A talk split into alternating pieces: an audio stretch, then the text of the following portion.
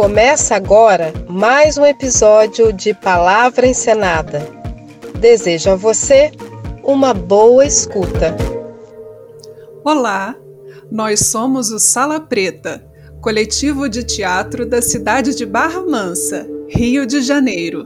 Meu nome é Bianco. Meu nome é Carla. Meu nome é Danilo. Meu nome é Jéssica. E meu nome é Viviane. E viemos partilhar com vocês alguns ensinamentos do escritor e professor Daniel Munduruku. Vamos começar com treinando o olhar para ver o milagre das coisas. Não é novidade que há muitos mistérios espalhados pelo mundo.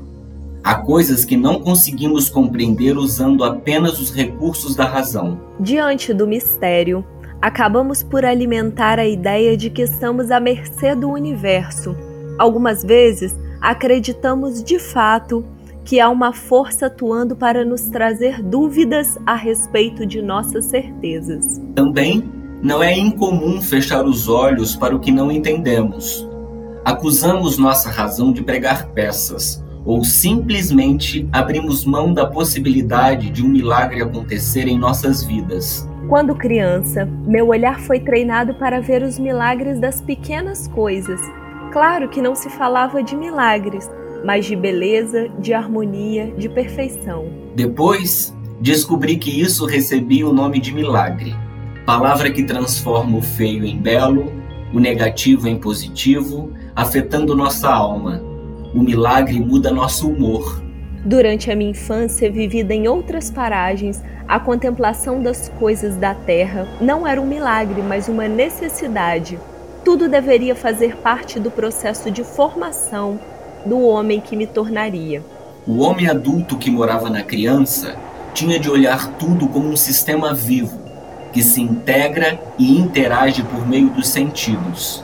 Nada deveria passar despercebido do olhar atento do sobrevivente da floresta.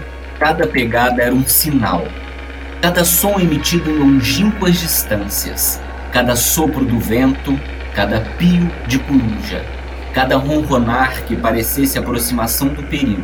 Nada podia ser ignorado, nada podia ser considerado com indiferença. O adulto que acompanhava a criança tinha de ir ensinando como observar, como se precaver, como enfrentar cada um dos sons que era captado pelo ouvido humano, cada cheiro, cada sensação, cada imagem. A educação dos sentidos era, portanto, a mola propulsora para a nossa sobrevivência física. Ao mesmo tempo, ela nos oferecia um olhar sobre os sentidos da existência.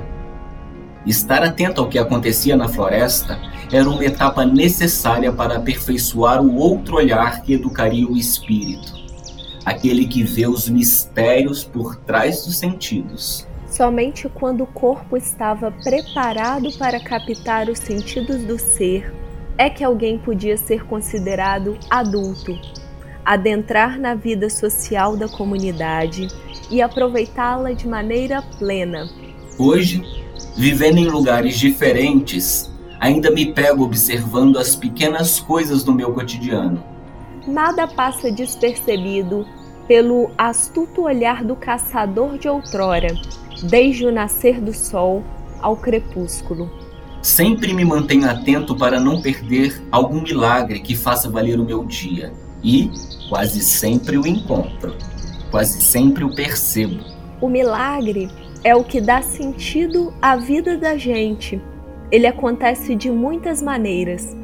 Eu me defino como um caçador de milagres. Tente ser um também. Certamente vai conseguir e verá que a vida pode ser uma linda experiência. No começo é preciso um pouco de esforço para treinar o olhar. Depois, você verá os milagres acontecendo o tempo todo ao seu redor. Como reconhecer um milagre?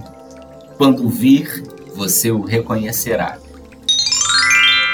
Na sequência, vamos ouvir. O que você vai ser quando crescer? Eis uma pergunta que nunca me fizeram na aldeia quando criança. Nenhum adulto jamais insinuou que eu precisava ser alguma coisa quando me tornasse homem.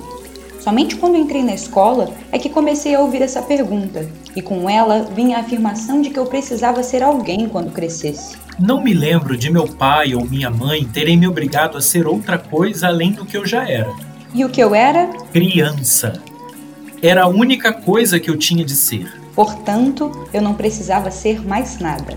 Lembro-me bem de que nas conversas entre adultos havia vez ou outra discussões acaloradas sobre o tema. É que a comunidade se sentia bombardeada por ideias que vinham de fora e que falavam da necessidade de acompanhar o ritmo da cidade grande. Entre ataques e defesas, havia sempre quem vinha com o discurso da tradição.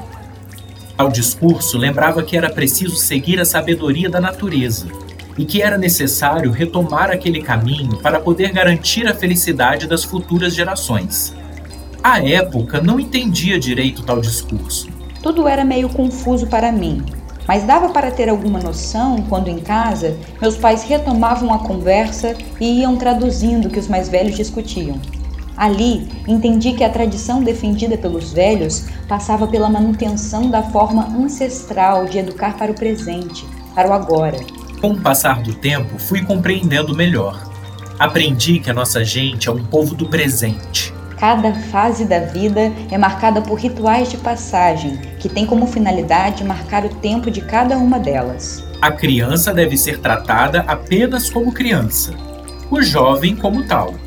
O adulto deve assumir seu papel de adulto. O velho não pode abrir mão de sua função social. Se cada pessoa for educada para viver seu presente, se tornará um sujeito social fundamental para o bom andamento da vida comunitária.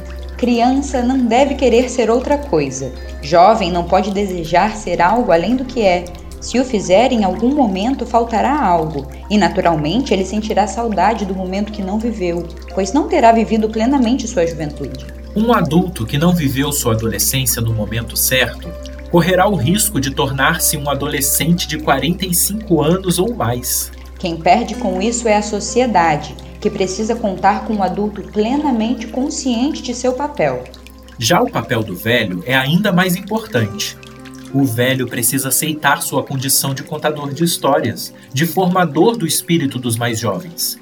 Só conseguirá fazer isso, no entanto, se tiver vivido todas as fases anteriores ele precisará aceitar a plenitude de seu papel e, para isso, não deverá abrir mão do momento de vida que vive.